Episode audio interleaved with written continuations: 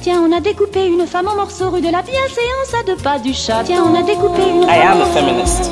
Quand une femme est violée, on commence par dire mais Vu le nombre de femmes qui sont concernées en France, elle n'avait qu'à pas, elle n'avait qu'à pas, elle n'avait qu'à pas je exister. trouve incroyable qu'on ne dise pas un femme. peu ce qu'on vit dans ces moments-là.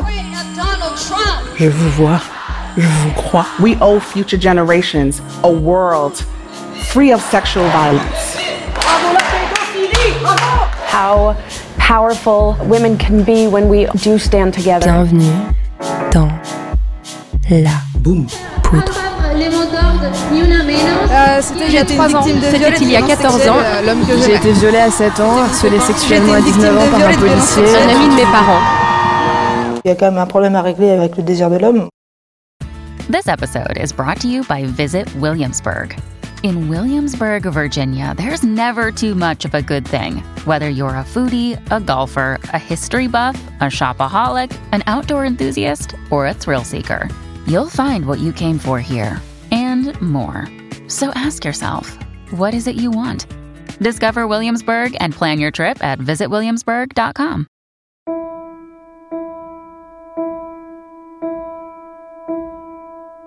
Parler.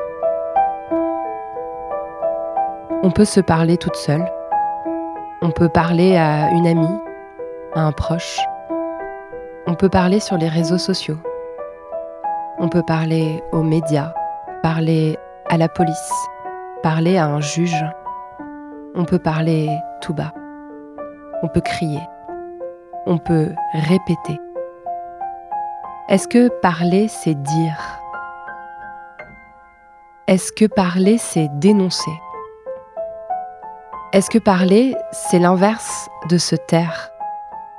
Est-ce que parler, c'est prendre un risque? Est-ce que parler, c'est aider d'autres femmes? Est-ce que parler répare? De là où je vous écris, ça fait plusieurs semaines déjà que je tourne autour de ces questions avec les invités de cette saison de La Poudre. Et je n'ai pas de réponse. Enfin, j'en ai plusieurs. Certaines se contredisent, certaines s'annulent ou se complètent. Mais avoir face à soi quelqu'un comme Sandrine Rousseau, quelqu'un qui dit que oui, parler, ça répare, quelqu'un qui dit que oui, parler, ça sert. Avoir Sandrine Rousseau face à soi, avec ses émotions, ses larmes, ce truc bien plus grand qu'elle, qui émane de son corps et de sa voix, ça réconforte et ça rassure. Je suis Lorraine Bastide et vous écoutez la série Moi aussi et après, épisode 3, Sandrine Rousseau. Sandrine Rousseau, vous êtes docteur en économie, professeure à l'Université de Lille et chercheuse au Centre lillois de recherche sociologique et économique. Vous êtes également depuis de nombreuses années une femme engagée au sein du parti Europe Écologie Les Verts, dont vous avez été porte-parole et pour lequel vous avez siégé en tant que vice-présidente de la région Nord-Pas-de-Calais. Vous avez enfin tout récemment été candidate à la primaire EELV pour la présidentielle de 2022 que vous avez failli remporter face à Yannick Jadot à un millier de voix près. Vous avez incarné les espoirs de nombreuses féministes, d'écologistes prêts et prêtes pour un changement radical. Vous avez défié tous les pronostics et surtout déjoué l'incroyable violence qui s'est déchaînée contre vous dans les médias. Vous faites aussi partie des femmes qui ont brisé le silence sur les violences sexuelles. Il y a cinq ans, en 2016, plus d'un an avant MeToo, vous avez décidé, aux côtés d'autres élus EELV, de témoigner dans les médias de l'agression sexuelle que vous avez infligée Denis Baupin, un autre membre influent de EELV, qui était au moment de la parution de l'enquête de Mediapart vice-président de l'Assemblée nationale. Huit femmes témoignent contre lui dans cette enquête, dont quatre à visage découvert. Il s'agissait de vous, de Isabelle Attard, d'Annie Lameur et de Hélène Debost. Vous vous qualifiez vous-même, toutes les quatre, dans une tribune parue il y a un an, d'ingérable. Par la suite, vous avez porté plainte, bien que les faits soient prescrits, et dans la foulée, ce sont plus de 14 femmes au total qui témoigneront d'actes de harcèlement et d'agression sexuelle perpétués par euh, ce même homme. On va revenir sur cette affaire, qui a fini par un procès, contre toute attente, le vôtre, et débouché sur un profond changement de société. Est-ce que c'est parce que vous avez dit moi aussi, il y a cinq ans, que vous avez subi une telle violence médiatique pendant la primaire? Je pense que ça a joué, oui. Je pense que ça a joué. Il y a eu une espèce de peur panique de ce que ma candidature signifiait. Et je l'ai vu à tous les niveaux. Je l'ai vu euh, au sein du parti, je l'ai vu dans la société. Euh, et euh, je pense qu'il y avait une... Et, clairement, de toute façon, ma candidature s'inscrivait aussi là-dedans. C'est-à-dire que j'y suis allée à, visage découvert de ce point de vue-là, en disant bien oui, euh, j'ai subi, euh, comme beaucoup d'autres femmes de MeToo, euh, cette espèce d'humiliation du, ministre de l'Intérieur au moment de sa nomination et de cette explication d'Emmanuel Macron disant on s'est expliqué d'homme à homme pour justifier la nomination de, de Gérald Darmanin. Et donc, en fait, j'y allais en, expliquant les choses, en disant, ben voilà, là aujourd'hui, c'est euh, ce que je veux faire et, c'est une forme euh, d'alliance des femmes pour euh, nous imposer dans cette élection un peu suprême qui est la présidentielle. Et oui, je crois que la société a tremblé, a tremblé du pouvoir des femmes, ça je crois, vraiment. Et, et je pense que ça a été d'une puissance inouïe. Mais ça dit aussi euh, déjà, ça dit euh, ce qui se cache derrière les violences sexuelles, en vrai. Et puis, euh, ça dit aussi qu'on a bougé des lignes. Parce que je pense que pour la première fois, peut-être on peut le dire comme ça, en tous les cas, je ne sais pas si c'est la première fois, mais une des premières fois, vraiment, ils ont eu peur. Ça, je le pense. Dans, moi, je pense aussi que cette prise de parole, elle a contribué à donner confiance en vous, à certaines féministes. Je crois que j'en fais partie. Je crois que quand je vous ai vu vous lancer, je me suis dit, euh, cette femme qui a été tellement courageuse, qui s'est lancée euh, contre un parti politique, contre un homme qui était en position de pouvoir, qui a, qui a voulu dénoncer des gestes que si peu de femmes, en fait, osent dénoncer, euh, elle, a, elle a du clito, pour citer Ouda Benyamina. Enfin, c'est aussi quelque chose, je pense, qui vous a peut-être valu la, la confiance de nombreuses femmes. Alors c'est ça qui a été extraordinaire dans cette aventure et qu'il faut continuer d'ailleurs, c'est que pour la première fois, je crois, euh, les femmes euh, euh, se sont un peu dit que c'était leur combat et qu'on s'alliait, ou du moins on se, on avait des actes de sororité extrêmement forts, à défaut d'alliance peut-être, mais au moins des actes de sororité extrêmement forts. Et peut-être que en cela, il y a quand même un truc très bénéfique qui est sorti de cette aventure, qui est de se dire que pour la première fois, je crois euh, on a euh, fait vraiment une alliance des femmes. Après, elle était encore incomplète, elle aurait pu être plus forte, tout ça. Mais pour la première fois, il y avait vraiment une alliance des femmes. Et ça, je crois qu'il faut qu'on le garde. C'est très très précieux. Et euh, quand ce sera la prochaine qui ira un autre ailleurs, parce que de toute façon, on a toutes des combats et on a toutes des étapes à mener, eh bien, on sera toutes là, quoi. Et ça, moi, je veux vraiment le conserver parce que déjà, ça m'a sauvée dans cette campagne, hein, vraiment. C'est-à-dire qu'il y a des moments où j'allais pas bien et où c'est cette sororité-là qui m'a vraiment tenue. Et euh, je pense que euh, quelque part, on se le doit mutuellement. C'est-à-dire que cette bienveillance, le fait de se faire du bien nous-mêmes, euh, entre nous, et, de comme ça d'être dans un réseau qui nous permet d'être solides ensemble, je crois que c'est à la fois essentiel pour le bien commun, mais aussi pour chacune d'entre nous. Et mmh. donc, s'il y a une chose que je voudrais garder de cette aventure, c'est au moins ça. Mmh. Moi, ce que je trouve fascinant chez vous, c'est que à chaque fois, quand, quand vous y allez, il y a une impulsion. Euh, il y a un réflexe face à une image euh, qui vous choque, que vous jugez révoltante, quelque chose de viscéral en fait qui se déclenche en vous. Euh, par exemple, en 2016, le déclic, ce qui fait déborder le vase, c'est lorsque vous voyez Denis Baupin poser dans une campagne contre les violences faites aux femmes avec du rouge à lèvres sur la bouche le 8 mars 2016. En 2021, vous venez de le rappeler, c'est la nomination de Gérald Darmanin qui vous fait bouillir et qui vous fait dire OK, j'y vais. Est-ce que cette analyse vous convient? Est-ce que vous vous reconnaissez dans cette description oui, euh, oui, j'ai sans doute besoin de ces déclencheurs-là, mais ça, ça renvoie aussi à la question de la colère. Ouais. Et euh, c'est aussi une, autre facette de ce qui s'est passé ces mois, ces mois de campagne, c'est qu'on m'a beaucoup reproché cette colère. Et on m'a beaucoup dit qu'on ne pouvait pas faire de la politique sur de la colère. Et ça, euh, pour moi, c'est quelque chose de très fondamental, euh, de reconnaître la colère des femmes, de reconnaître aussi que c'est un sentiment comme n'importe quel autre, et que finalement, quand on a des hommes politiques qui sont en colère contre la misère, bah, ça n'étonne personne. Par contre, une femme qui se dit en colère contre les violences faites aux femmes et l'impunité euh, de euh, des personnes qui violentent, et des hommes en l'occurrence, eh bien, ça, c'est pas bien. Et donc, euh, il y, a, y, a, vraiment quelque chose autour de cette colère. Et oui, moi, j'assume que dans mon parcours, eh ben, cette colère joue un rôle. À des moments, elle joue le rôle un rôle suffisant pour déclencher une action chez moi et une action qui à chaque fois est une action très risquée pour moi. Et en fait, c'est ça aussi qu'il faut comprendre, c'est que je n'aurais jamais pris les risques que j'ai pris pour parler euh, de, de, l'agression euh, avec Denis Baupin, enfin de Denis Baupin, ou, euh, le, ou, de Darmanin, j'aurais jamais pris ce risque-là parce que humainement, c'est quand même très, très dur. Enfin, ça a été des épisodes quand même assez difficiles. J'aurais pas pris ce risque si je n'avais pas eu cette colère. Et donc, elle, elle est nécessaire en fait. C'est une base, c'est un fondement et c'est indispensable. Je pense qu'il y a beaucoup de gens qui militent euh, en ayant, en basant leur combat sur la, sur la colère, mais vous venez de le dire, vous, vous l'assumez, vous la nommez. Vous n'avez jamais masqué le fait que, voilà, l'animation Darmanin, je pense qu'elle a rendu dingue énormément de femmes, moi la première, mais vous, vous l'avez dit haut et fort. Et je me demande si ce fait de, d'inclure, en fait, l'expression de vos émotions dans le débat politique, c'est pas ce qui a engendré tous ces articles qui vous traiter par exemple de personnes irrationnelles, alors que euh, moi ce que je trouve dingue, c'est enfin, vous êtes docteur en économie, vous avez un discours d'une rationalité dingue en fait quand on vous écoute parler euh, de décroissance, de PIB, euh, d'énergie, d'impôts. je, enfin, je pense que c'est le discours le plus rationnel moi que j'ai entendu dans un débat politique, à, côté du verbiage parfois un petit peu abstrait qu'on on a l'habitude d'entendre.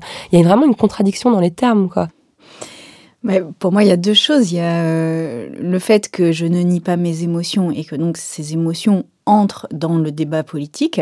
Et euh, je crois que la politique, particulièrement en France, souffre énormément d'une espèce de d'incarnation par des monstres froids, des espèces de d'animaux euh, à sang froid euh, qui ne montrent aucune espèce d'émotion.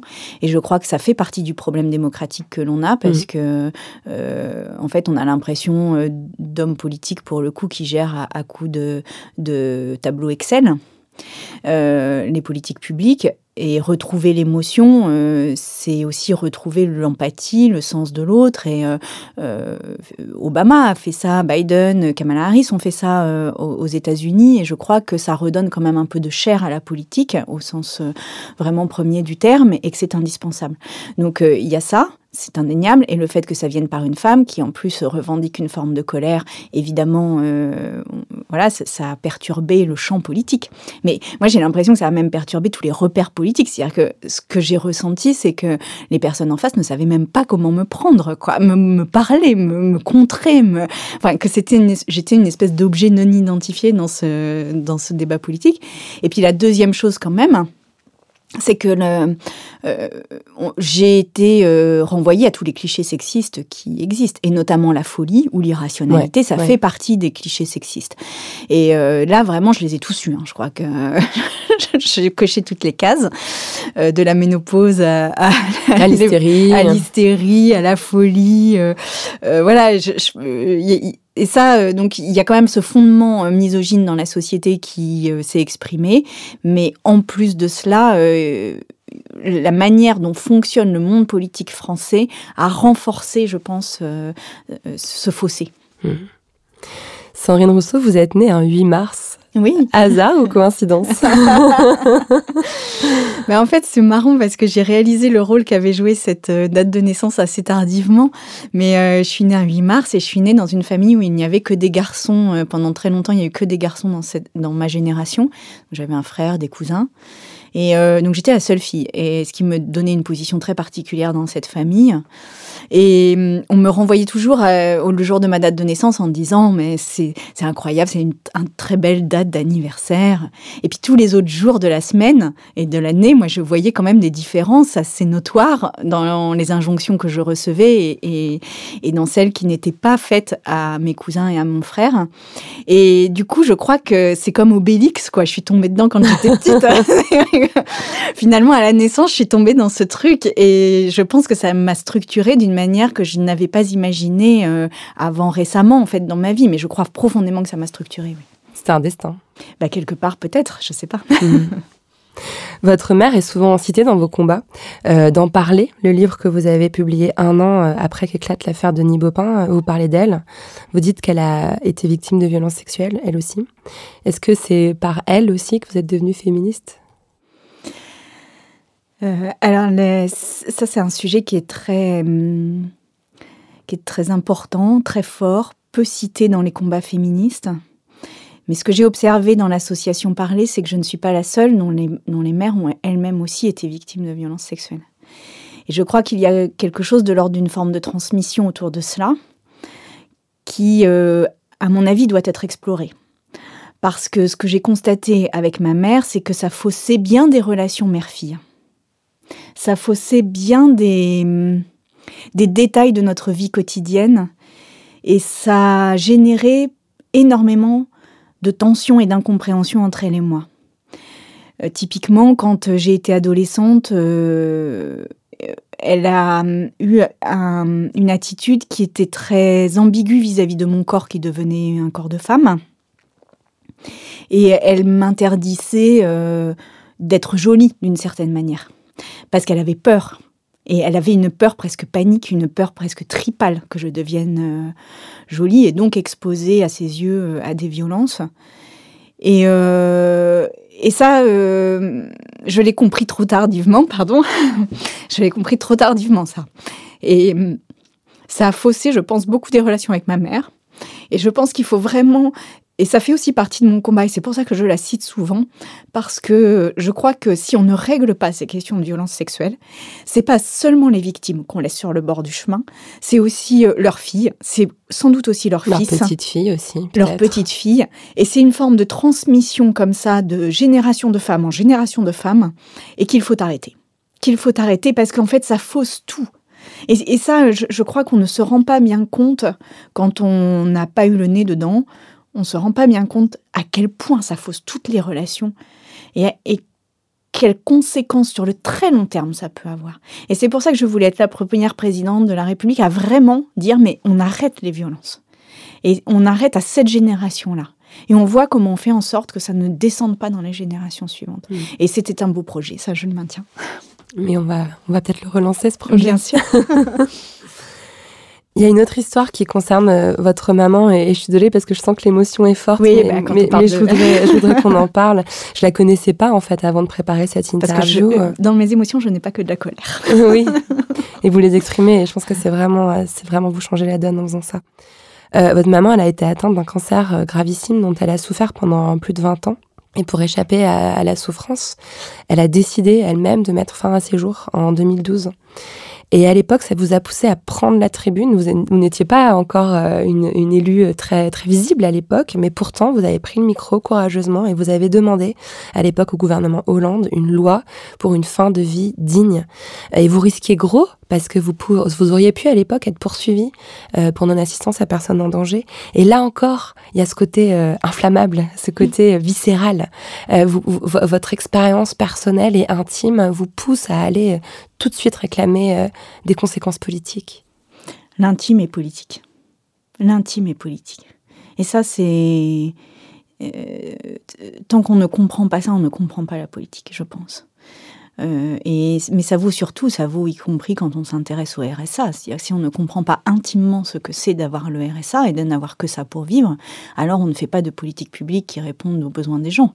Donc l'intime est politique. Sur la fin de vie euh, de ma mère, oui, bah, ça fait partie de cette... Euh, à mon sens, de, ce, de ces relations qui étaient en partie euh, violentes quand même avec ma mère. En, tous les cas, euh, violente c'est peut-être exagéré, mais euh, en, en, tous les cas euh, brutale, j'ai envie de dire, avec, euh, avec ma mère. C'est que euh, au moment où, elle est en fin de vie, euh, elle voit qu'elle n'a pas de solution et donc elle décide de mettre fin à ses jours. Et elle, euh, décide de le faire un jour où je viens la voir en disant, euh, je, elle me laisse un mot qui est sur un tout petit morceau de papier déchiré, qui est vraiment euh, minuscule, écrit à la va-vite, et elle me dit, je ne voulais pas que ton père soit seul. Et donc, on se retrouve, mon père et moi, euh, dans cette journée, parce que ça a duré plus de dix heures, hein, ça a été vraiment un enfer. Et euh, on se retrouve enfermés dans cette maison, dans ce huis clos, où ma mère a décidé de mettre fin à ses jours. Elle l'a décidé en catimini, en urgence, et donc sans me dire au revoir. Donc moi, quand j'arrive du train et que j'arrive à la maison, elle est déjà euh, endormie et, en partie inconsciente. Et euh, son agonie va durer 10 heures. 10 heures de ce huis clos avec mon père. Et c'est un moment, mais absolument incroyable de, dureté, absolument incroyable de remise en cause aussi de toute une vie, de nos relations. Enfin, c'est vraiment, je pense qu'il faudrait en faire presque un film de ces dix heures de huis clos, euh, parce que c'était c'était vraiment en dehors du temps, en dehors de la vie, en dehors de la mort aussi, c'était en suspens. Et à l'issue de ces dix heures et avec la dureté de ce moment-là, en sortant, je me suis dit, il est anormal que cette femme, qui a été une femme de combat, elle aussi, qui euh, a eu un cancer pendant 20 ans, qui s'était complètement préparée à sa fin de vie, il est anormal que finalement on ait eu à, subir ça dans la fin de sa vie et encore une fois une violence.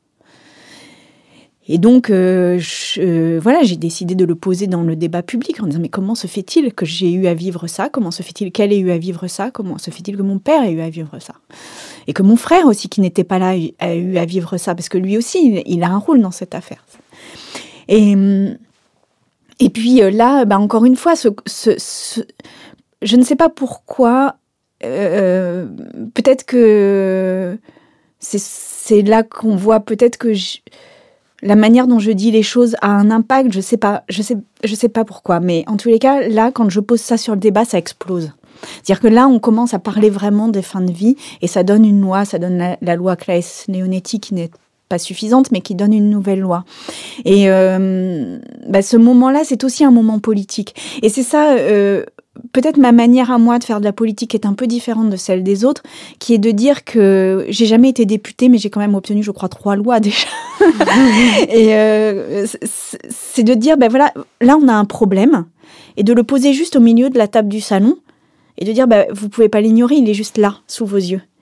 Et le fait juste de le poser, et de le poser avec des termes qui soient incarnés, c'est-à-dire pas de manière théorique, mais finalement de le poser euh, avec euh, toute l'émotion aussi que ça génère, ce, eh ben, on peut plus l'ignorer. Et je crois profondément que la politique doit retrouver ce sens de la sensibilité et ce sens aussi euh, du lien avec les personnes pour lesquelles c'est fait. Parce que sinon, bah, on fait une politique qui est une politique de livres, de stratégie, de politique. C'est-à-dire qu'on fait du Machiavel, on fait... voilà, mais en fait, on ne fait pas de la politique pour les gens. On fait de la, on fait de la tactique politique. Et ça, moi, j'en peux plus de la tactique politique. La politique ancrée dans le réel. Mm. Parfois, pour avoir le, la force et, l'endurance nécessaires pour poser ces récits sur la table du salon, comme vous venez de le dire très joliment, il faut aussi qu'il y ait un, qu'il y ait un contexte qui soit favorable et il faut aussi qu'on se sente pas, pas seul à le faire. Et, euh, et en fait, euh, c'est marrant, en, en, me repenchant sur cette affaire Beaupin que j'avais suivie euh, déjà à l'époque, je me suis rendu compte en fait que ça s'inscrivait dans une, dans une continuité de prise de conscience du sexisme en politique. Et j'ai reconstitué une sorte de petite frise, euh, comment dire, chronologique, historique, avec une succession d'événements, de tribunes, d'articles qui, je pense, créer ce terreau euh, fertile pour que vous puissiez parler et puis pour que MeToo euh, euh, éclate derrière. En juillet 2012, il y a l'affaire de la robe de Cécile Duflot. Cécile Duflot qui est huée à l'Assemblée nationale parce qu'elle porte une robe très jolie d'ailleurs, une robe fleurie, tout ce qu'il y a de plus classique. Et, et, là, et je pense que la nouveauté, c'est qu'elle aurait pu être sifflée, huée et rien ne se passe, mais elle a gueulé. Euh, en octobre 2013, euh, il y a une tribune dans le Huffington Post de la politiste Marie-Cécile Naves suite à l'affaire Véronique Massonneau. Véronique Massonneau, qui est encore une élue écologiste, euh, qui pendant qu'elle parle à l'Assemblée se fait insulter. On, on, imite des bruits de poules et de basse-cour pendant son discours et ça a gueulé. Euh, en novembre 2014, il y a une enquête dans le Figaro euh, par ma consoeur Pauline Verdusier qui, rapporte des faits de harcèlement et d'agression sexuelle contre des assistantes parlementaires. Ça donnera plus tard d'ailleurs euh, le blog Chère collaboratrice. et en mai 2015, la tribune bat les pattes, 40 femmes journalistes qui dénoncent le comportement des hommes politiques sexistes, d'agression sexuelle, de harcèlement, et qui publient cette tribune très énervée et en même temps très étayée, très convaincante dans Libération. J'ai l'impression qu'en fait, MeToo, c'est ça. C'est cette chaîne de paroles de femmes qui en entraînent d'autres. Ça, je crois que c'est très essentiel. C'est-à-dire que toute parole compte, en fait. Et même quand on a l'impression, et on a toutes eu l'impression qu'en fait, euh, ça ne servait à rien ce qu'on avait fait, que euh, ça avait été balayé, euh, en fait, tout compte. Et tout s'accumule.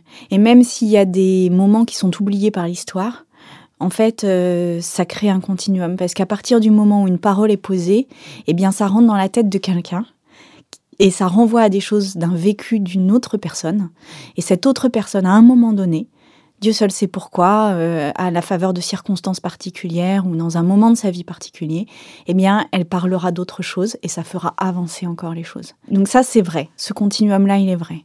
Ce qui est vrai aussi, c'est que en face, au fur et à mesure où ce continuum progresse, et on l'a vu d'ailleurs un hein, dans MeToo, euh, c'est-à-dire que euh, nous, on a dénoncé du harcèlement sexuel et des, agressions sexuelles, puis après on est allé sur les viols, puis après on est allé sur les viols sur mineurs, puis, et, et donc il y a une forme aussi comme ça de continuum pour terminer euh, le dernier épisode sur l'inceste. Mais en face, ça s'organise aussi. Et ça, je, euh, je crois qu'il faut le dire aussi. C'est-à-dire que la violence d'en face est aussi proportionnelle hmm. à ce que nous, on arrive à débloquer. Et je crois que l'arrivée de Zemmour, par exemple, dans la campagne présidentielle, dit quelque chose de cette contre-révolution. Et pour moi, c'est aussi euh, la face... Euh, enfin, comment je peux dire ça? C'est c'est aussi une des conséquences de MeToo, en fait. Et je pense qu'on peut le poser comme ça, aussi dur cela soit-il à entendre. C'est-à-dire que euh, Zemmour, c'est quelqu'un qui a été euh, accusé par plusieurs femmes d'agression sexuelle, qui revendique une forme de virilisme dans sa, dans sa manière d'incarner le pouvoir, une misogynie assumée. Et en fait, euh, c'est aussi une forme de... c'est une partie de la société qui se referme là-dessus. C'est une forme de contre-révolution. Et ça, je crois qu'il il nous faut l'avoir en tête parce que plus on avance dans nos combats, plus la violence de ce combat progresse en fait et plus euh, il s'institutionnalise en face. Et c'est en cela que pour moi il y a quelque chose de très important à ce qu'on ait des alliances, à ce qu'on tienne le combat et à ce qu'on n'envoie pas juste une femme mener un combat et que les autres restent à l'arrière-plan, parce que c'est profondément de notre histoire à nous dont il s'agit, de nos combats à nous dont il s'agit. Et là, euh, je crois qu'on est vraiment à, une sorte de carrefour euh, de notre histoire politique, en tous les cas. De quel côté ça va tomber, euh, je ne suis pas complètement certaine de pouvoir le prévoir, mais je pense que c'est de cela dont il s'agit, et que ça dépend de nous, en fait, aussi, l'issue. Et ça dépend aussi de la place qu'on voudra bien nous laisser. Et, c'est cela aussi la bataille qu'il nous faut mener, c'est que et on, le voit juste après la primaire et le fait que j'ai perdu, il y a quand même un, refermement du parti euh, sur lui-même qui veut pas me voir arriver, etc. Et ça, euh, ben je leur dis, c'est une faute politique, c'est une faute politique majeure. C'est pas moi, c'est pas la question de, de moi, de ma personne, c'est une faute politique. Là, il nous faut mener ce combat-là, parce qu'en face, c'est la contre-révolution et que nos corps doivent être là. Nos corps, nos voix, notre présence doivent être là, parce que sinon, ça se refermera. Vous dites qu'on peut pas y aller seul, euh, et je trouve aussi vraiment intéressant de voir euh, le, le réseau de sororité justement qui s'est créé autour de vous en 2016. Alors vous l'avez, euh, vous l'avez créé, je, je, crois, j'ai l'impression cette, cette, réaction viscérale en voyant la, la photo de, de, Denis Baupin avec ce rouge à lèvres. Je, je, vous ai entendu le raconter et j'en ai eu des frissons en fait. Lui mettait du rouge à lèvres pour dire voilà le côté féminin c'est chouette et vous vous avez vu un homme qui avait embrassé de force une femme avec ce, cette, cette symbolique là vous allez chercher euh, vos, vos consoeurs euh, qui viennent. C'est Hélène qui a fait le premier pas. Hein, pour, Hélène euh, de Bost, mm, voilà, mm. vient, vient, vient vous chercher, donc vous, vous formez cette alliance. Mais il y a aussi euh, les journalistes. Et je pense que c'est très important de, de dire que dans cette dans, dans, cette contre-révolution qui est en train d'arriver et à laquelle il faut faire barrage, moi j'ai de l'espoir parce que je sais que dans les rédactions, il y a beaucoup de femmes.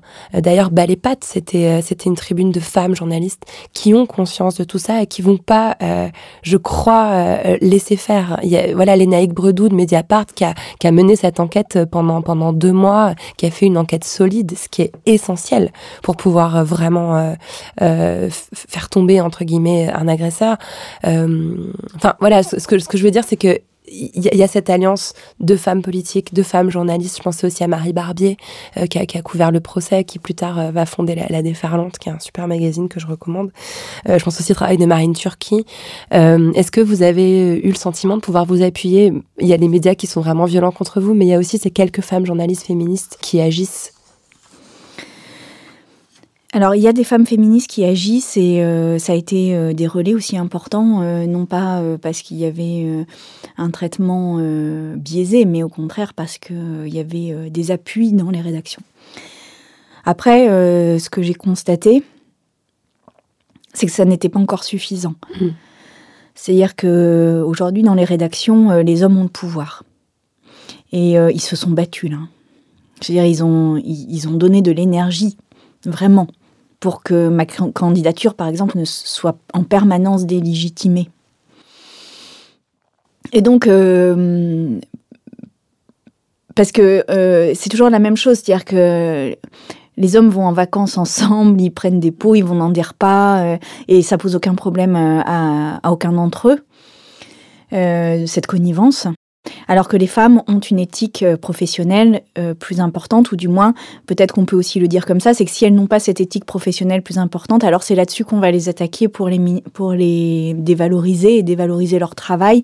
Et donc, moi, je n'ai pas eu cette, euh, cet appui euh, soror au sein des rédactions aussi fortement que je l'avais espéré. C'est des éléments isolés en fait. On n'a Ce pas- sont, ça reste ouais, des éléments isolés Ouais. et ça reste quand même, par exemple, pendant l'été, il m'est arrivé une ou deux fois ou trois fois d'avoir euh, des, des femmes euh, journalistes, euh, mais qui étaient remplaçantes d'autres pendant Ouais. les, dans les rédactions, qui m'ont dit bah, j'ai profité d'être Ouais. remplaçante pour vous placer. Mais en fait, ça reste des actes isolés. Et euh, alors, évidemment, euh, on n'a pas à copier les hommes sur la connivence politique journaliste, c'est pas, c'est pas forcément ça le modèle, mais il y a quand même quelque chose de l'ordre d'une forme de déconstruction, ce fameux mot qui a mis la, la France en, En position latérale de sécurité. Il y a quand même quelque chose de l'ordre d'une déconstruction à faire pour que on, on analyse ce qui se passe de manière structurelle. Parce que ça, euh, en tous les cas, ça m'a beaucoup manqué, moi, dans la campagne des primaires, le fait que je me prenne plein de critiques, mais qu'il n'y ait pas qu'aucune journaliste ne se sente pendant la primaire la légitimité de déconstruire et d'exposer les ce qui était en train de se passer Mm. et d'expliquer en fait ce qui était en train de se passer. Ça c'est il y a eu des articles mais Il y a finalement eu des post articles. Il y a eu primaire. des articles. Oui, mais l'essentiel post Il y en primaire. a un qui est sorti dans la Crimed hier, Oui. euh, l'Observateur des médias d'ailleurs. Ouais. euh, Mais après. Mais c'est trop tard.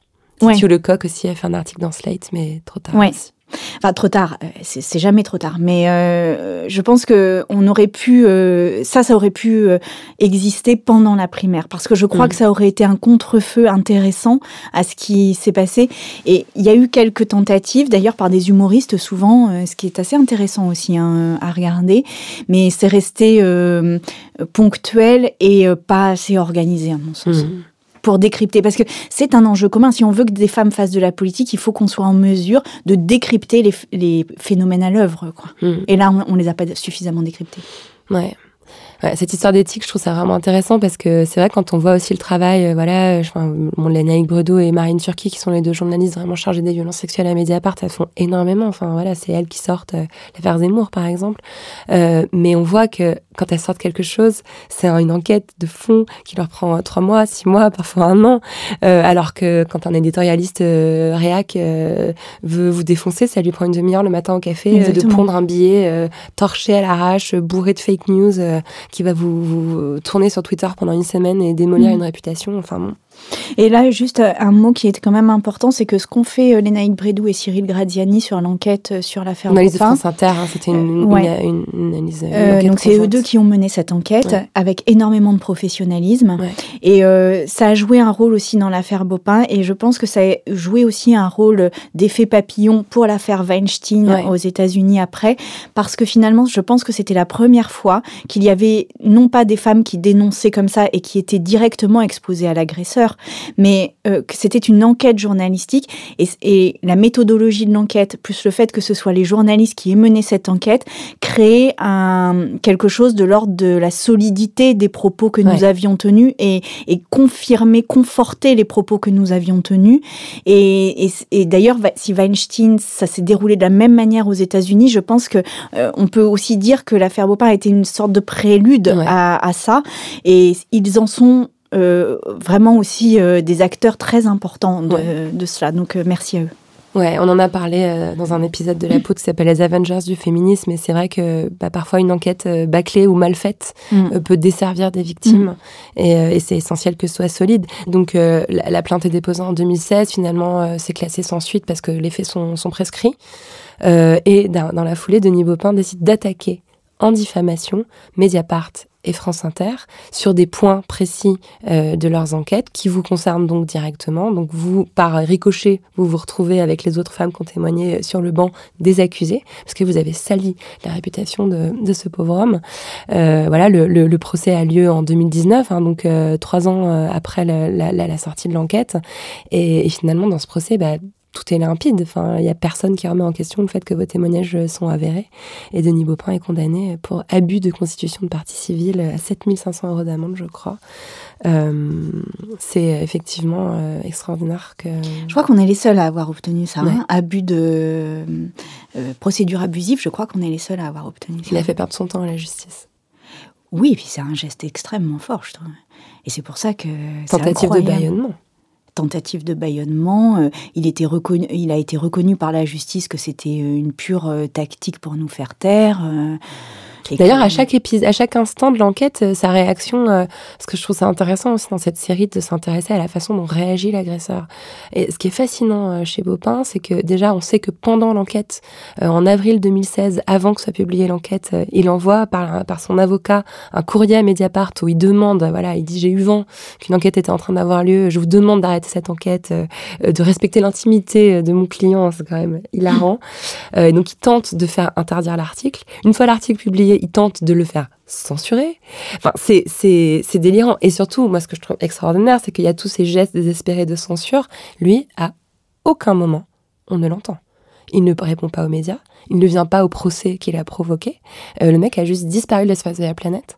Euh, c'est quoi? On est à quel niveau de lâcheté, en fait? Euh, je, je, je sais pas, j'ai, mais surtout, euh, je, ce que, ce que ça m'a appris, euh, c'est que, et, peut-être que c'est un enseignement pour aussi plein d'autres femmes, c'est que ne lâche jamais. Il ne lâche jamais. Et ça, euh, je crois qu'il faut le savoir au moment où on débute, parce que moi, j'ai, j'ai longtemps cru, et sans doute naïvement, que bah, il allait faire un entretien euh, euh, face cam, je sais pas où, en disant bah, excusez-moi, j'ai pas j'ai pas compris euh, si j'ai vexé des gens ou si j'ai si j'ai blessé des personnes, eh bien je m'en excuse auprès d'elles et puis c'est tout et je redeviens vice-président de l'Assemblée nationale, quoi. Et probablement que c'était au fond la meilleure des choses qu'il avait à faire, sauf qu'il ne l'a jamais fait. Il n'a jamais voulu reconnaître.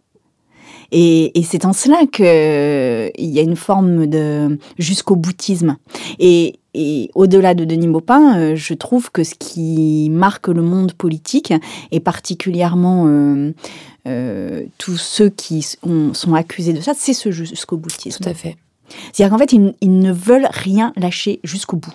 On n'a jamais, eu, on a jamais eu hein, un, un, agresseur ou un violeur qui dit euh, pardon, j'ai compris, j'ai fait du mal. Je oui, je me mets en retrait pendant deux ans euh, et je reviens, quoi. Jamais. Jamais. C'est-à-dire qu'au contraire, ils continuent la violence, y compris dans leur défense. Et quelque part, c'en est la marque. C'en est la marque. Et, et, pour compenser cette, absence totale euh, de, de l'agresseur euh, dans les médias euh, et dans les, dans les tribunaux, il y a deux femmes en fait qui sont prises, qui sont pointées du doigt. C'est Emmanuel Cos, son, son épouse, qui l'a clairement envoyée au front. À l'époque, elle est ministre du logement.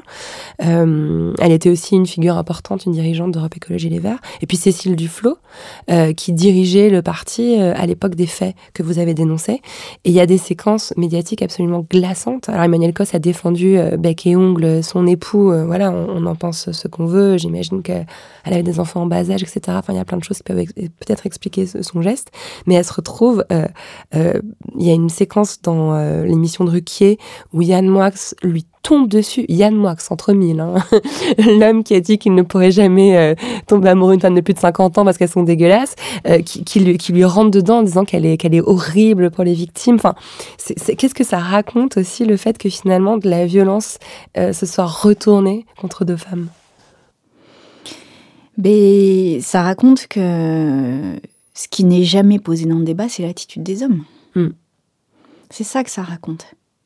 Et moi, j'avais été aussi très frappée du fait que quand le frère d'Angèle avait été euh, ouais.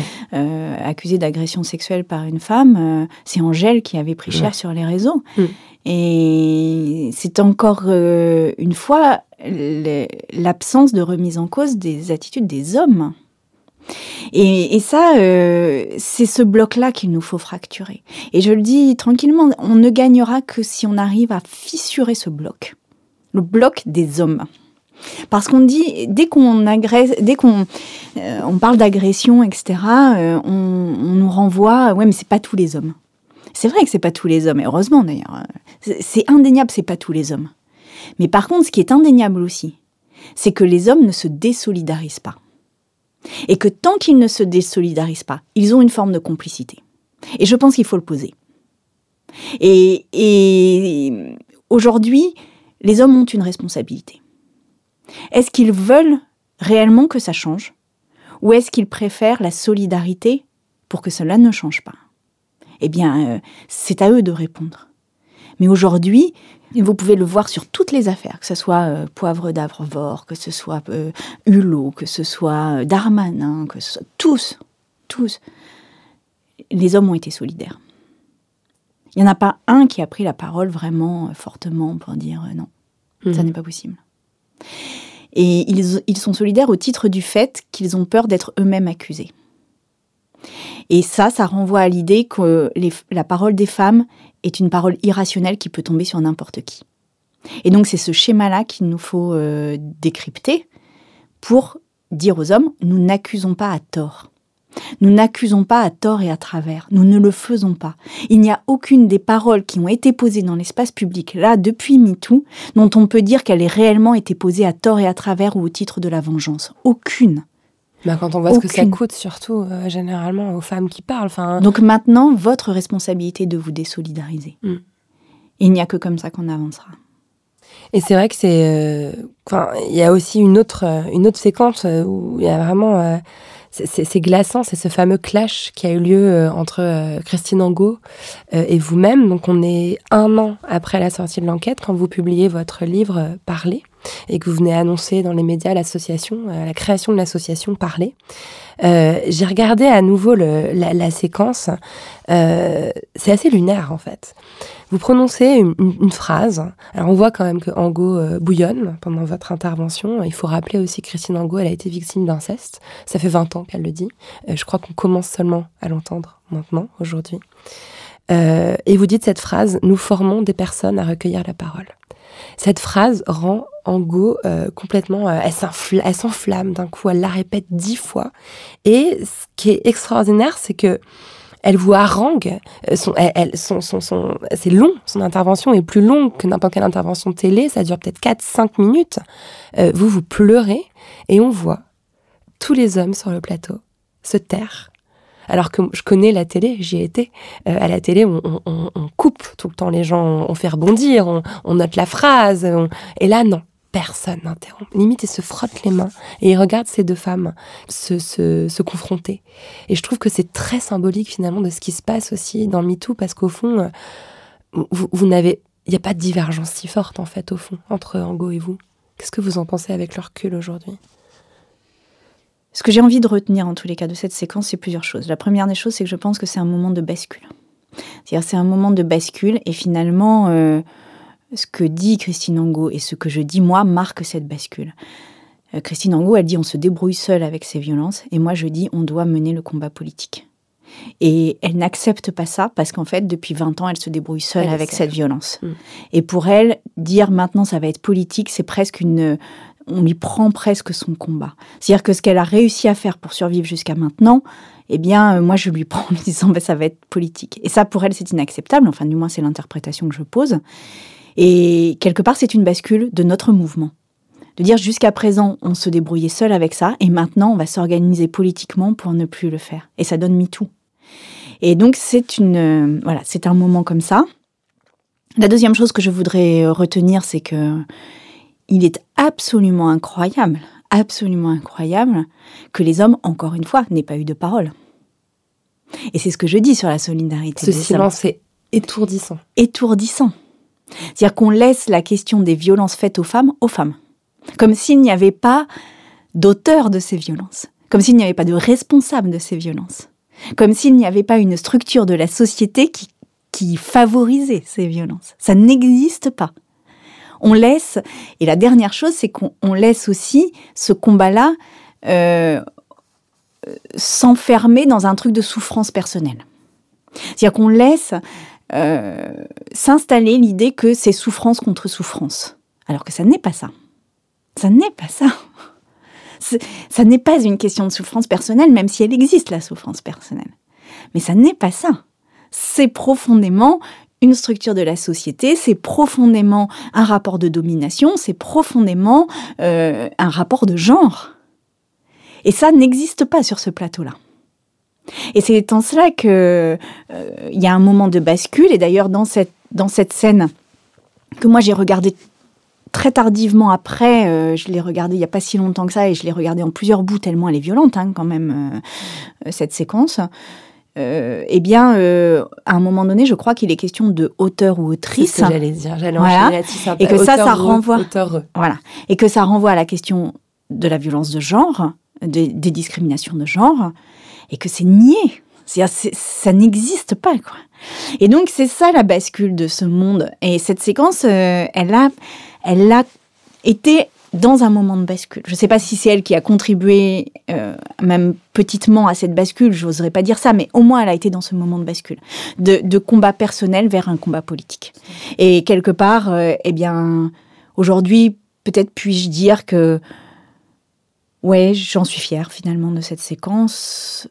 Et peut-être que ce mot est déplacé parce que je l'ai complètement subi, parce que j'ai, elle m'a complètement dépassé au moment où ça s'est fait, peut-être parce que, euh, en fait, c'est, presque même peut-être indécent de le dire comme ça aujourd'hui. Mais euh, peut-être qu'aussi on peut se le dire que oui, euh, dans les moments les plus durs, et vraiment, pour moi, ça a été un moment extrêmement dur, hein, cette séquence, parce que pendant trois jours après, il faut savoir que le, truc était enregistré et que ça sortait trois jours après, et que moi, pendant trois jours, j'ai vécu dans le noir à, à, à, ne pas oser sortir. Pour savoir, je ne savais pas ce que serait le monde après la sortie de cette séquence à la télévision, et ça a été d'une violence inouïe. Mais Peut-être qu'aujourd'hui aussi, on peut se dire que dans les moments où on a l'impression de tomber, dans les moments où on a l'impression de tout lâcher, dans, dans, ces moments où on a l'impression que plus rien n'existe et qu'on a tout foiré dans notre vie, eh bien peut-être que de ces moments-là peuvent aussi sortir quelque chose de très fort. Ouais, c'était en 2017. C'était mm. l'année, l'année MeToo. Et, et c'est vrai que ce parallèle que vous rappelez, c'est vrai qu'elle dit, euh, elle dit, vous voulez dire écrivaine. Mm. Moi, je suis écrivain. Parce que quand on dit que je suis écrivain, on voit quelqu'un qui écrit. Alors que quand on dit écrivaine, on voit une femme qui veut revendiquer, on voit une féministe en gros, quoi. C'est ce qu'elle dit sans dire. Et, c'est vrai que c'est c'est un, un basculement. Je pense qu'on a toutes les deux raisons. Exactement, c'est ça que je Elle, elle a raison de dire ça. Elle, a raison. elle a raison dans son analyse. Mais moi, j'ai aussi raison de dire que on a besoin d'imposer le mot écrivaine dans le débat politique. Mm. Et dans le débat social et dans les mots qu'on utilise.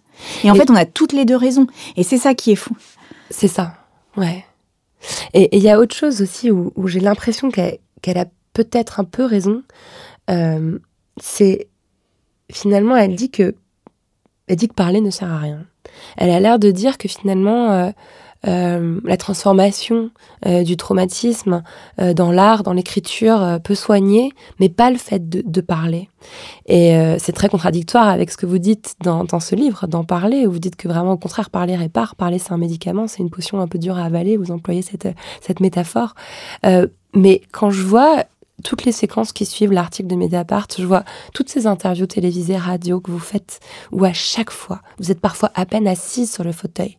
La journaliste en face vous fait Bon, on va dans le vif du sujet, qu'est-ce qui s'est passé en 2011 et vous êtes obligé de raconter à nouveau cette scène où Denis Baupin vous plaque contre un mur, euh, vous agrippe le corps, vous embrasse de force, enfin essaye de vous embrasser de force. Euh, et, je me demande, et à la fin, je sens qu'au fil des interviews, vous êtes de plus en plus épuisé de raconter cette histoire, de raconter cette scène. Et je me demande si parler et pas aussi euh, en fait une violence En tous les cas, euh, ce qu'il y a de sûr, c'est que euh, si vous arrivez le matin en disant on m'a volé ma voiture, on vous demande pas de décrire par le menu. Mmh. Euh, où est-ce que vous l'aviez garé euh, Dans quel sens euh, Est-ce que vous aviez fait, vous aviez mis les clés, ou vous aviez utilisé le bip On vous demande pas tous ces détails-là. On, vous croit a priori. On dit bah oui, elle arrive en disant qu'on lui a volé sa voiture, on lui a volé sa voiture. Ce qui n'est absolument pas vrai des violences sexuelles. C'est-à-dire que les violences sexuelles, l'injonction à raconter dit en fait que la personne qui vous le demande demande à être convaincue de ce qui s'est passé. Et euh, c'est cela qui est très violent. Ça n'est pas le fait, ça n'est pas tant le fait de redire les faits que de savoir pourquoi on doit les redire. Et pourquoi on doit les redire? Parce que chaque personne à qui vous les dites, en fait, se pose en juge de la situation. Et ça, ça faisait partie des choses importantes que je disais aux femmes dans l'association Parler. Euh, je leur disais, mais euh, euh, les personnes vont, vont avoir besoin en face de vous de juger sur pièce. Mais vous, le truc le plus important que vous avez à faire, c'est à ne pas rentrer là-dedans. Et à dire, ça s'est passé. Tu me crois, tu me crois pas, c'est pas mon sujet. Ça s'est passé. Point. Après, tu m'aides, tu m'aides pas. C'est ton choix. La question, c'est pas tu me crois, tu me crois pas. Ça s'est passé. Donc, sur cette base-là, soit tu veux être dans le déni, soit tu veux m'accompagner. Et poser les, débats dans ces termes-là, ça change tout, y compris de la force que l'on a nous-mêmes à mener ce combat-là. Hmm. Après, il y a peut-être aussi euh, différents espaces où on peut euh, laisser euh, la parole se déployer. Euh, et je pense au, au, procès, donc euh, on a parlé tout à l'heure, euh, voilà, donc le procès en diffamation de 2019.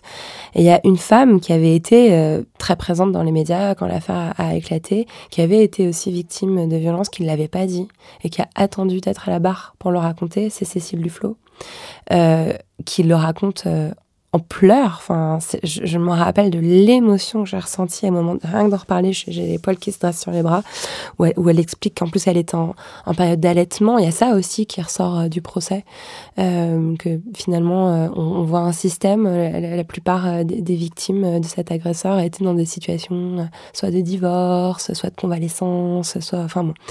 Et est-ce que, est-ce que cet espace en fait, on peut le choisir? Euh, parler dans une association, parler dans les médias, parler face à la justice. Euh, qu'est-ce que ça change au fond? En fait, ce que de, de, creuser, c'est pourquoi, euh, pourquoi on parle pas? Pourquoi il y a énormément de femmes en fait qui ont peur de parler? Je crois que les femmes sont très rationnelles et que ne pas parler, c'est aussi survivre. Et parler, c'est s'affronter à la réaction de la société.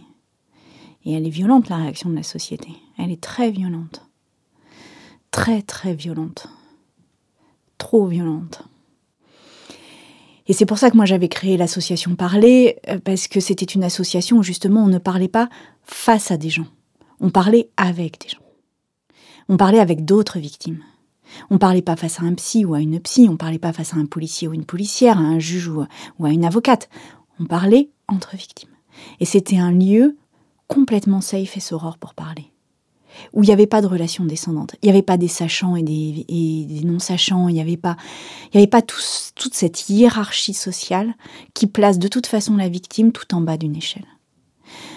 Il y a, c'était juste un espace où on pouvait parler comme on voulait. Et, et ce qui m'a frappé, dans les réunions, euh, dans les nombreuses réunions auxquelles j'ai assisté, c'est que il y avait des fois on éclatait de rire, il y avait des fois on pleurait, il y avait des fois, mais c'était aussi un espace d'une immense liberté pour parler. Et très souvent, ces femmes parlaient pour la première fois en toute liberté, sans sans contraindre leurs paroles, sans corseter leurs paroles, sans sans parler en se demandant à chaque mot ce que va penser l'interlocuteur de ce que l'on en dit. Et ça, c'est indispensable. Et je pense que c'est une un intermédiaire indispensable vis-à-vis d'autres choses. Ça ne peut pas jouer le rôle de thérapie en aucun cas, mais c'est un espace indispensable pour aller vers une thérapie, ou pour aller vers la justice, ou pour aller vers autre chose.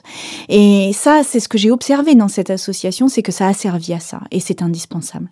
Et euh, quand je, je, quand je dis que la réaction de la société est très violente, Là, euh, dans, la, dans les conséquences qui me surprennent vraiment beaucoup euh, encore de l'affaire Bopin, c'est que quand je suis revenue dans le parti et que j'ai présenté cette candidature à la primaire, une des choses qui ne m'a pas été pardonnée, c'est d'avoir écrit cette tribune dont vous avez parlé, où on dit « Nous sommes les ingérables mmh. ». Parce que euh, euh, les personnes qui, qui, se sont senties ciblées par cette tribune euh, ont pris ça très violemment. Et moi, je n'imaginais pas que le poser comme ça euh, générerait autant de violence chez les personnes qui ont reçu cette tribune. Et ça m'interroge beaucoup aussi. Comment se fait-il que nous, euh, nous ayons euh, eu tout ce sentiment d'être ingérable euh, et d'être perçu comme ingérable et d'avoir été mis au banc quand même à des moments? Et euh, comment se fait-il que les personnes qui à ce moment-là auraient pu faire autrement n'acceptent pas cette parole et n'acceptent pas quelque part qu'on puisse juste discuter autour d'une table en disant bah ouais moi j'ai peut-être déconné à des moments vous vous avez peut-être déconné aussi à d'autres moments et juste on se le dit quoi et on avance et non ce qui est renvoyé, ça n'est que de, des murs, des fermetures, de la violence. Et ça, c'est difficile. Et, et s'il y a des personnes qui nous écoutent, qui sont dans cette situation de ne pas être la victime, mais d'être une personne à côté de cette victime, eh bien, je pense qu'il y a aussi à des moments à reconnaître qu'on a pu faire des erreurs. Parce que de toute façon, personne ne, sait gérer ça, en fait. Donc, évidemment qu'il y a des erreurs. Mais aussi, dire que ces erreurs-là, elles peuvent être très douloureuses pour les victimes au moment où elles sont commises, que ça ne veut pas dire que c'est des erreurs irrécupérables. Ça veut juste dire que à un moment donné, il va falloir les poser et se dire, ben voilà, qu'est-ce qu'on a merdé? Qu'est-ce qu'on a merdé? Pourquoi ça s'est passé comme ça? Et puis qu'on avance. Et vraiment, euh, là-dessus, on a une responsabilité collective. Quoi. Ça me fait penser à Sarah Schulman, euh, le conflit n'est pas une agression. Enfin, le conflit n'est pas une agression. C'est exa exactement ce qu'elle qu pose, en fait, quand, mmh. quand, quand on interpelle des dominants en disant, voilà, là, vous avez, vous, vous mettez dans une situation inconfortable, là, vous me faites du mal, là, je, je, je suis pas bien, il y a un conflit entre nous. La réaction en face est, euh, est souvent, euh, euh, quoi, tu m'agresses avec tes mmh. revendications, alors que non, euh, tout ce qu'on voudrait, c'est effectivement s'asseoir face à face et mettre à plat les choses. Et c'est intéressant aussi de voir, euh, euh, c'est aussi quelque chose qui s'est passé au procès et que, que Duflo a été, je pense, une des seules euh, à dire qu'elle avait merdé. Elle l'a dit. elle a dit qu'elle avait été, qu'elle avait appris cette dureté en politique, elle a capacité à encaisser. Et, et c'est, c'est, ouais, je pense qu'il y a eu une remise en question aussi de tout, de toute cette cet apprentissage à pas faire de vagues en fait, à surtout pas être euh, l'ingérable. Euh, qui... Bah surtout, moi je crois que ce que disait euh, Cécile Duflot, et ça s'est vu aussi avec le témoignage de Dominique Voynet, puisque Dominique Voynet... Ouais. Donc il y avait trois secrétaires nationaux qui ouais. se sont succédés à, à, la barre. Il y avait Dominique Voynet, Emmanuel Cos et, et Cécile Duflot. Et Dominique Voynet était témoin en faveur Pour de Denis Baupin. Ouais. Et euh, ce qui m'a frappé dans ces témoignages-là de, de, de, Dominique Voynet euh, et, et, de Cécile Duflot, c'est que Dominique Voynet, ce qui transparaissait dans, ce, dans son témoignage, c'est de dire, bah oui, on a toutes subi ça d'une certaine manière, mmh. euh, mais le plus important, c'était d'être secrétaire nationale. Cécile Duflot, elle était à un moment de charnière où elle a subi à la fois ça et à la fois la parole euh, des victimes. Et moi, ce que je disais derrière, c'était de dire, ben, euh, non seulement on veut être des secrétaires nationales ou, ou, avoir des postes à responsabilité, mais en plus, on ne veut plus subir ça. Et Cécile Dufaux, elle a été à la charnière de ça. Ouais. Et finalement, elle a subi l'avant, où pour être secrétaire nationale, il fallait subir ça. Et elle a subi l'après, où on dit, bah oui, mais pourquoi t'as rien fait? Et en fait, cette, cette position-là, c'était une position très inconfortable pour elle. Euh, vraiment très inconfortable. Et ça, euh, et elle, je pense qu'elle a participé à faire avancer les choses en témoignant et en disant euh, de sa place à elle toutes les difficultés qu'elle avait eu à gérer ça. Mmh. Et donc voilà, c'est aussi ça le continuum. Mmh. Bon, en tout cas, ce procès, vous l'avez dit, il y a, y, a, y a, une sorte, euh, même si c'était vraiment d'une violence énorme, hein, une, sorte, une sorte de victoire euh, quand même. Euh, voilà, le, il, est, il est débouté de sa, de sa plainte. Et puis dans la foulée, il y a aussi beaucoup, j'ai vu passer pas mal de thèses d'étudiantes qui ont, qui ont, travaillé sur cette affaire Beaupin comme étant un des prémices de, de MeToo. Les médias ont réfléchi, y a la loi a été révisée, l'allongement du délai de prescription en cas d'agression sexuelle, donc qui passe de trois mois à six mois. Euh, et puis Denis Baupin qui a un peu disparu, hein, il est sorti de la vie politique, bon, c'est une petite forme de victoire. Mais, mais ça continue de vous poursuivre derrière. Et il y a un autre épisode dont je voudrais qu'on parle, c'est euh, votre candidature à la direction de Sciences Po Lille en 2019, euh, les, les, les, étudiants et étudiantes de Sciences Po Lille vous, vous choisissent, vous êtes élus euh, par, par le collège électoral étudiant. Alors, puis... ouais, non, c'est pas tout à fait ça. Il y avait une consultation dans le collège électoral qui a été arrêtée en cours de route, visiblement, parce que. Ça leur convenait pas. voilà, parce que le résultat leur convenait pas. D'accord, bon, voilà. intéressant, j'avais pas compris ça, ça. Et en tout cas, derrière, il y a un jury. Mmh. Un jury dans lequel siègent deux, deux hommes qu'on connaît bien, ouais. euh, Gérald Darmanin euh, et euh, Olivier Duhamel. Euh, et ce, donc ce, ce, CA invalide le résultat du vote étudiant. Bah, ce CA désigne Pierre Mathieu aussi. Hein, que ce CA dit que c'est Pierre Mathieu qui aura la direction de Sciences Po Lille. Mais ce qui m'a frappé, c'est tout ce qui s'est joué en, en off dans ce CA. Et c'était très intéressant. Parce que le président du CA, c'était Louis Dreyfus. Et Louis Dreyfus, c'était le compagnon de Camille Kouchner. Mais l'affaire n'était pas sortie à l'époque. Donc moi, je ne savais pas ce qui se passait. Et en face, il y avait Darmanin et Duhamel. Et en fait, il s'est joué quelque chose dans ce CA. Vraiment. Vraiment, vraiment. De profond, en fait. Et, et ça, euh, on aura gagné quand ça ne se jouera plus. On aura gagné notre combat quand ça ne se jouera plus. Et quand surtout, euh, ça n'est pas euh, le côté euh, du Hamel Darmanin qui gagne. Mm. Et là, pour l'instant, on n'en est pas là.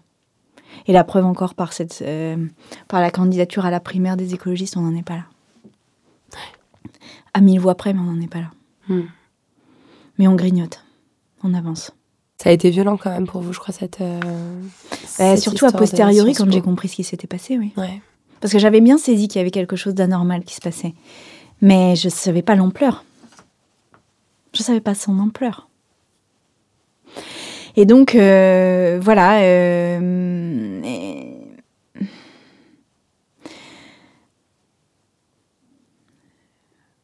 Les violences sont structurelles dans la société et structurent les relations de pouvoir. Et c'est pour ça que je le redis ici, euh, on ne changera pas notre société sans en changer la structure du pouvoir. La structure du pouvoir, y compris euh, policier, judiciaire. Enfin, Mm. euh, on sait que la, la plainte, c'est un, des outils euh, euh, que vous suggérez notamment avec Parler. Et puis là, récemment, on a vu hashtag double peine émerger sur les réseaux sociaux des centaines de récits de femmes qui sont accueillies de façon dramatique, violente dans les commissariats où elles cherchent à déposer plainte. Ça c'est aussi quelque chose qui peut, qui peut décourager. Mais bien sûr, tout peut décourager. Et c'est pour ça que je, dis, je disais tout à l'heure que les, les femmes, elles sont rationnelles, hein, parce qu'elles sentent ça, elles pressentent ça. Le seul euh, truc que nous, nous avons à faire, c'est de les accompagner de manière sorore suffisamment pour que euh, elles arrivent à affronter ça. Mm. Et voilà, c'est ce que l'on a à faire. Et plus il y aura de plaintes, euh, plus il y aura de procès, et plus euh, de toute façon euh, ça tombera. Mais pour ça, euh, Non, mais ça tombe jamais. Ça tombe jamais. C'est, c'est, c'est, c'est tellement décourageant. Enfin, je sais pas, je, je, je, je- Mais justement, vous, vous faites euh, basculer les choses. Je crois. bah, j'ai pas réussi à le faire basculer complètement encore. Mais mais j'ai envie. Enfin, la seule chose que là j'ai envie de dire, c'est euh, s'il vous plaît, menons ce combat. Hmm. S'il vous plaît. Pour nos sœurs, pour euh, nos amis, pour euh, nos filles, s'il vous plaît, menons-le. Aussi dur soit-il. Bah, il est dur Aussi quand on voit le nombre de coups que vous avez pris. Ça fait tellement peur, en fait, de se dire que. Oui, mais que voyez, Lorraine, coûte. on va se le dire là, les gens ne le savent pas, mais moi, quand j'étais pas bien, c'est aussi parce que je vous ai appelé que ça allait mieux des fois. C'est-à-dire que c'est ça qu'il faut qu'on arrive à faire. C'est que on n'y arrivera jamais seul. Aucune d'entre nous n'y arrivera seule. Mais par contre, on peut y arriver ensemble. Et je crois qu'on a la responsabilité de mener ce combat. Je crois que c'est le moment est à cela. C'est là, sur la table. Précisément parce qu'il y a des émours, parce que c'est là. C'est notre responsabilité. Et oui, on va prendre cher. Mais les suffragettes, elles ont pris cher. Les, les, hum, toutes les femmes qui ont mené des combats, les femmes des années 70, celles qui, Les celles avorteuses. qui, les avorteuses, elles ont pris cher. Celles qui ont combattu pour que le viol soit reconnu comme un crime, elles ont pris cher. Oui, les femmes, elles prennent cher quand elles mènent les combats. Mais grâce à elles, on a ça, nous, aujourd'hui. Et nous, on doit léguer quelque chose à nos filles. Et ben peut-être que c'est ça. Peut-être que c'est ce moment-là. Et il faut qu'on le mène ensemble. On n'a pas le choix. Vous vous sentez réparé, vous, aujourd'hui? Réparer, j'utiliserai pas ce mot-là parce que je suis pas réparée, mais euh, je me sens la force des femmes. Voilà. À mille voix près. À mille voix près, ouais. Sandrine Rousseau, ça, ça évoque quoi pour vous la poudre? La force. La force. Ça évoque euh, la force, la, sécurité aussi. Moi, c'est un espace, quand je me mets la poudre dans les oreilles, euh, c'est comme si le monde nous appartenait, l'espace de 45 minutes ou 50 minutes. Voilà, c'est ça que ça m'évoque la poudre. C'est un espace, euh, une bulle. La bulle dans laquelle on se ressource, dans laquelle on se ressource. Venez, on va le faire. Je vous jure, on va le faire. Je sais pas comment, mais on va le faire. Ça va passer. Merci d'être venue dans la bulle aujourd'hui, Sandrine Rossa. Merci.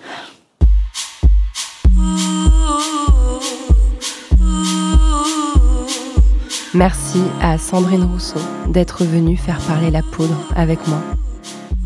La poudre est un podcast produit par Lorraine Bastide, diffusé en exclusivité sur Spotify. Générique par Lorraine Bastide et Marion Emery, d'après une création originale d'Aurore Meyer-Mailleux sur une chanson de Bonnie Banane. Tapis d'introduction, composé et interprété par Jeanne Chéral. Merci Jeanne. Montage et mixage, Marion Emery. Production, Gaïa Marty, assistée de Marie Vincent. Cet épisode a été enregistré à Nova Spot et son introduction au studio La Poudre de la Cité Audacieuse. Retrouvez-nous sur les réseaux sociaux Instagram, Facebook, Twitter. La Poudre est partout. Si vous avez des retours ou des critiques à faire, n'hésitez pas, j'adore ça. J'aime beaucoup les mots doux aussi. Prenez soin de vous et continuez de faire parler la poudre.